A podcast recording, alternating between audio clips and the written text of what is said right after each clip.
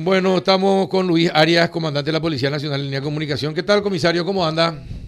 Muy buenos días, señor Carlos Peralta, a todos los oyentes de primero de marzo. Bueno, eh, gracias por atendernos, comandante. Cuéntenos, ¿qué sabe usted? ¿Qué información tiene de lo que pasó en Puenteciño?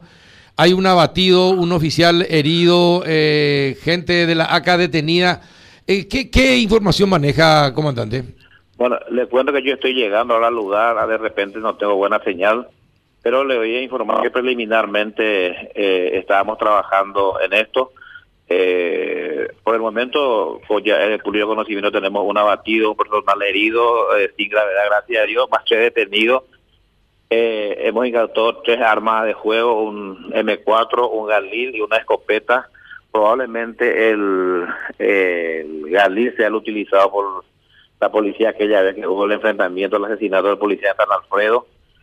Y estamos ahora corroborando si el M4 no le pertenecía a un efectivo militar también asesinado por este grupo en hacia la zona de Capitán Bado meses atrás. En eso estamos en ese momento, es preliminarmente yo tengo que conversar ahora con el jefe de operaciones de, de este procedimiento con el comisario principal Ramírez para asesorarme exactamente de lo acontecido, pero como le digo, se solicitó ayer un orden de allanamiento en prosecución a un homicidio que ocurrió en la zona de Juguañandú y en base a eso la policía llegó en ese lugar.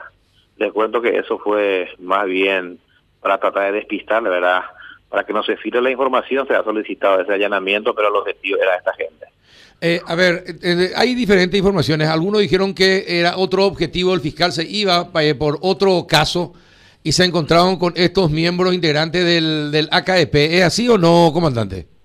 No, el allanamiento se solicitó por un homicidio Ocurrido, era normal, no digamos entre comillas. Pero el objetivo ya era esto, solamente eso era para tratar de que no se filtre la información, porque necesitamos esa precisión para poder llegar a esta gente sabiendo la peligrosidad. Y nuestro personal de inteligencia ya manejaba el, eh, los armas de grueso calibre que ellos utilizan, entonces debería de hacer una eh, trabajo de inteligencia muy exhaustivo. Para no filtrar, para que no se filtre la información y llegar a estos resultados. Ujú. Eso fue lo que ocurrió. Como le digo, yo estoy llegando en el lugar, eh, estoy totalmente informado de del procedimiento, como así también mis superiores directos. ¿Y cómo está el suboficial herido? Y felizmente eh, está fuera de peligro, le priorizamos a él, por eso yo todavía no llegué en el lugar, hemos enviado el helicóptero directamente a Guayantú para que le pueda traer la- él aquí en, la, en construcción, ya estamos viendo un sanatorio para que sea asistido, recibió preliminarmente tres gilones de armas de grueso calibre, felizmente no le afectó la parte sensible del cuerpo y está siendo trasladado ahora en este momento para su mejor atención aquí en Concepción. Y estos hermanos detenidos, eh, ¿cuáles fueron los últimos hechos en los que est- estuvieron involucrados, comandante? Estos hermanos, nosotros pensamos que son los nuevos miembros del AKF, más el señor Florenciaña, que es probablemente tío de este abatido. Y como le digo, a partir de los detenidos, si ellos colaboran, podemos ir dilucidando y aclarando varios hechos que ocurrió en este en esta zona del país y especialmente sobre este niño que fue secuestrado, este joven, y asesinado eh, meses atrás aquí en la zona de Puentecillo. Estos serían los, los autores del secuestro de Jorge Ríos. estimamos que son podía ser los responsables. Ajá, los digo, responsables. hay un trabajo investigativo que se tiene que ir desarrollando y ojalá que a partir de ahora podamos tener más luz sobre este luctuoso suceso que ocurrió meses atrás y nosotros tenemos la esperanza de ir aclarando ese hecho con nuestras detenciones. Eh, Todas estas personas están con orden de detención por terrorista, por terrorismo, comandante.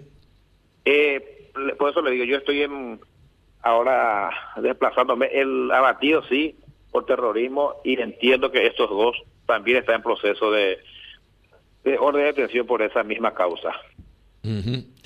Eh, bueno, qué, eh, qué importante. qué imp- Entonces, el objetivo principal eran exactamente estos eh, que fueron finalmente detenidos. Yo te puedo decir fehacientemente como comandante que el- ellos eran el objetivo. Ajá. Pero le, le digo, ¿verdad? a veces hay que buscar una a una maña, digamos vulgarmente, para tratar de llegar al objetivo, ¿verdad? Claro, no, no, está bien. Está bien, hay que generar una distracción para que no se aviven y se Sí. escapen. Exacto, ese es el término. Así mismo, señor Carlos Peralta. Eh, eh, qué bueno. Por otra parte, por otra parte, comandante, eh, el mes de diciembre es particularmente, está lleno de asaltos normalmente y se está viendo otra vez eso. ¿Qué es lo que la policía puede hacer para disuadir o por lo menos para que tenga mayor presencia en las calles y disuadir a los asaltantes?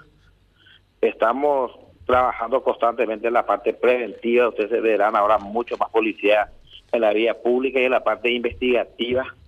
Pero como usted dice, los hechos ocurren, estamos en un mes tan sensible que es diciembre, hay mucha circulación de dinero y estamos en alerta permanente para tratar de, si no prevenir, de enfrentar estos hechos, ¿verdad? Eh, y le reitero, hay bastantes personas con medidas sustitutivas, con antecedentes, pero que están con medidas sustitutivas. Y ellos, eh, al no ser reformados, lastimosamente vuelven a su andanza y cometen estos hechos. Eso es la verdad real y a eso también nos enfrentamos permanentemente.